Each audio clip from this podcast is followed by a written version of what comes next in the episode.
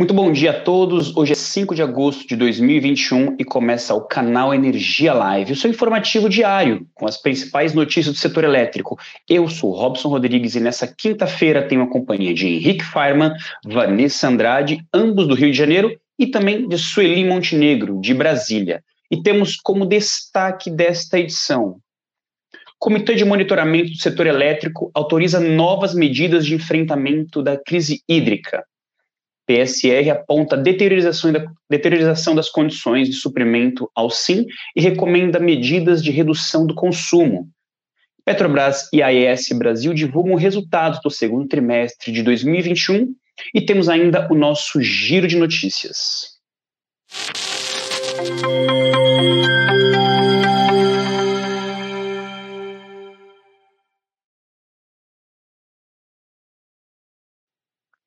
Bom dia a todos, são 10 horas e 4 minutos e começamos o canal Energia Live desta quinta-feira. E vamos acionar o nosso repórter Henrique Farman, do Rio de Janeiro, que tem informações dos resultados do segundo semestre da Petrobras. Tudo bem, Henrique, contigo? Tudo bem, Robson. Maravilha. Bom, Henrique.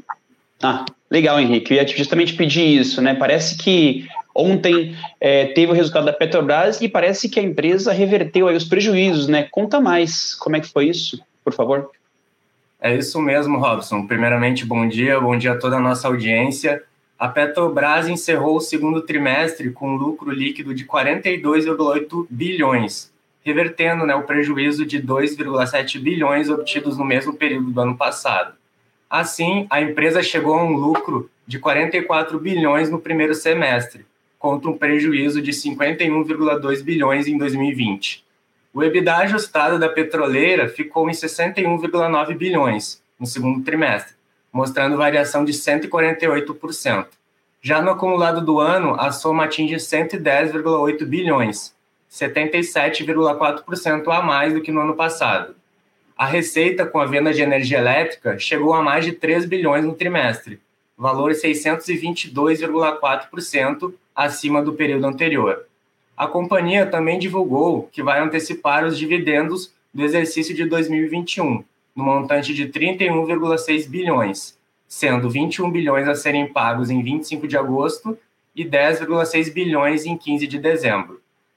Bom, do resultado financeiro da Petrobras eram essas as principais informações. Aproveitando para lembrar que o resultado da Eneva deverá sair ao fim do dia, após o fechamento do mercado. Robson, agora eu retorno contigo de São Paulo. Obrigado, Henrique.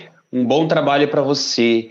E ainda dentro dos resultados que saíram ontem à noite no fechamento do mercado, a AES Brasil também divulgou os resultados, né? O lucro da empresa diminuiu aí 77, quase 77% no segundo trimestre.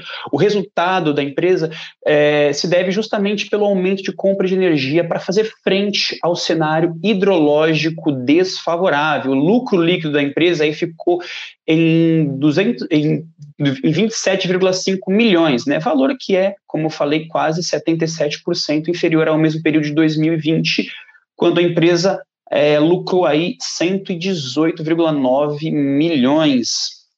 O EBITDA da empresa, é, da ES Brasil, recuou também 6,6% no período, né, para 257 milhões, também por conta do contexto hidrológico. Hoje, às 11 horas, lá no portal de relações com investidores da AES Brasil, é, a empresa vai fazer uma teleconferência com os investidores. Porém, ontem à noite, é, a gente do Canal Energia conversou com a CEO, né, a Clarissa Sadoc, com exclusividade, e ela adiantou alguns pontos, né? Primeiro, ela fez uma avaliação né, desse semestre, desse desse semestre inteiro, né, mais especificamente do segundo trimestre, é, como desafiador, mas ela considera que as novas aquisições feitas né, pela empresa, como Complexo Eólico de Mandacaru e Salinas, né, e além de novos PPAs, também reduziram um pouco a exposição da companhia ao estresse hídrico. Desde 2017, a empresa já vem notando essa questão hídrica e vem aí numa tentativa de diversificar o portfólio. Hoje a empresa tem mais ou menos 4,4 GB né, de capacidade. A ideia é que quando todos esses projetos de energia eólica e também de energia solar estiverem prontos, eles cheguem mais ou menos a 5,9 GB de capacidade, sempre tentando com aquela mesma estratégia que eles avisaram é, no primeiro trimestre de que de diversificar a matriz, né, de apostar na diversificação de fontes, né, tem essa complementariedade de hídrica, eólica e solar. Daqui um pouco a gente vai subir uma reportagem também que a gente fez com a executiva Clarice Sadoc da AES Brasil. Convido todos vocês a ficarem de olho lá no portal canalenergia.com.br. Bom, mudando de assunto, é, eu queria convidar a minha colega Sueli Montenegro é, para dividir tela comigo. Sueli tá, já está aí? Oi, Sueli, tudo bem contigo? Tá, Sueli, você está no mudo. Estou aqui, Robson, voltei aqui. bom que dia, bom, Sueli, te ver. Que nos acompanham. Sueli está voltando aí de férias merecidas e já chega nesse momento conturbado do setor elétrico, né? Sueli, é, ontem teve uma reunião importante do Comitê de Monitoramento do Setor Elétrico, né, o CMSE, que autorizou novas medidas de enfrentamento da crise hídrica. Você pode dar mais detalhes para a gente, por gentileza? Pois é, Robson, na reunião mensal que aconteceu nesta quarta-feira, foi mantida aquela autorização antiga lá do CMSE para geração termoelétrica fora da ordem de mérito, né? E a importação de energia elétrica ah, sem substituição da Argentina e do Uruguai. É uma medida que foi tomada lá atrás, ah, desde que se percebeu que ah, havia um agravamento da situação hídrica, que o, o período úmido não ia ser eh, como se esperava, enfim. uma série de outras decisões também foram anunciadas pelo MME depois dessa reunião que aconteceu ontem, entre elas, assim, estão ações para ampliar o fornecimento de energia por meio de termoelétricas a óleo diesel e a gás natural. E uma das ações, por exemplo, que eles anunciaram foi uh, um terceiro, a existência de um terceiro navio regaseificador no terminal de Pecém, no estado de Ceará, para fornecimento de gás natural para as termoelétricas que operam lá no porto, né? Uh, teve também autorização para o ONS flexibilizar a operação do sistema interligado para ampliar o intercâmbio entre subsistemas e aproveitar os excedentes energéticos regionais, né? Ah, ah, foi anunciada também uma série de ah, medidas relacionadas a flexibilizações hidráulicas de usinas hidrelétricas, né?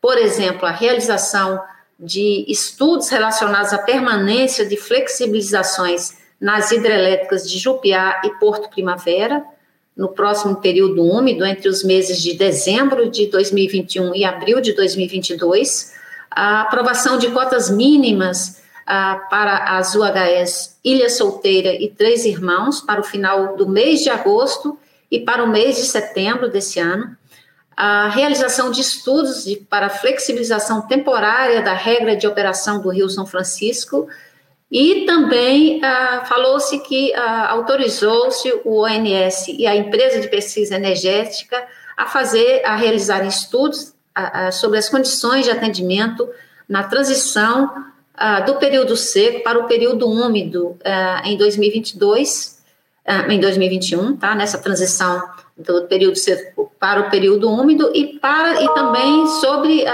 para o atendimento em 2022. Ah, são basicamente essas, ah, ah, assim, o que eu destacaria do, do que foi decidido ontem, né? E ontem também ah, teve uma reunião do Conselho Nacional de Política Energética, né? Ah, as decisões, assim, a decisão que eu destacaria, que foi a, a mais importante do nosso ponto de vista aí para o setor elétrico, é que o CNP, a CN, CNP aprovou as diretrizes do Programa Nacional do Hidrogênio, né? É, é, esse programa ele foi elaborado em 60 dias pelo MME, com apoio técnico da EPA e a participação dos Ministérios da Ciência e Tecnologia e do Desenvolvimento Regional.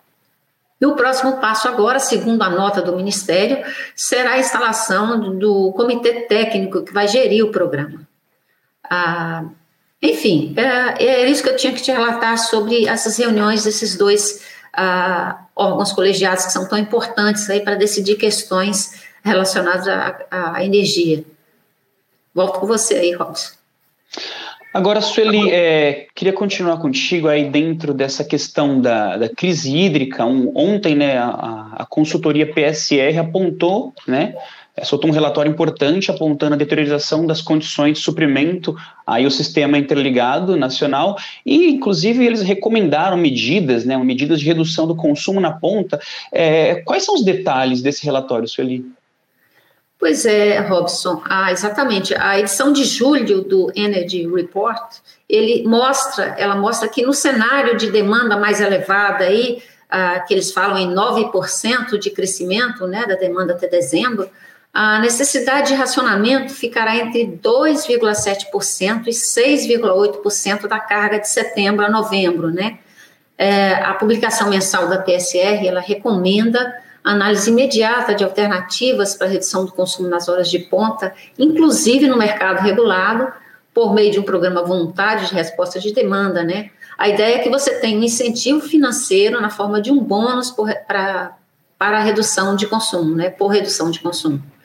Ah, o relatório também sugere a contratação emergencial de geração ah, para dar maior segurança ao sistema interligado por meio de contratos de dois a quatro anos, com entrega a partir dos próximos meses, né? E também que o operador nacional do sistema se prepare para adequar os procedimentos operativos, utilizando aí recursos humanos e técnicos também, ah, de forma a gerir o sistema com reduzida margem de reserva operativa. Ah, no mês passado, a, a consultoria, a PSE, já tinha feito uma análise de risco do suprimento ao, ao, sistema interligado, quando foram avaliadas as condições de atendimento, né, de julho a dezembro. Essas análises elas foram agora atualizadas e foram incluídas novas avaliações em relação a risco e a atendimento de ponta, né? Então, o relatório fala assim que haveria uma certa tranquilidade na questão do suprimento de ponta, considerando aí o cenário é, projetado no, no, no Programa Mensal de Operações do ONS, mas naquele cenário lá de demanda mais alta que o estudo está que o, está, o estudo está mencionando, né, haveria problemas significativos de atendimento à potência. É isso, Robson. A gente vai ter que acompanhar essa crise hídrica para ver como é que as coisas acontecem, né?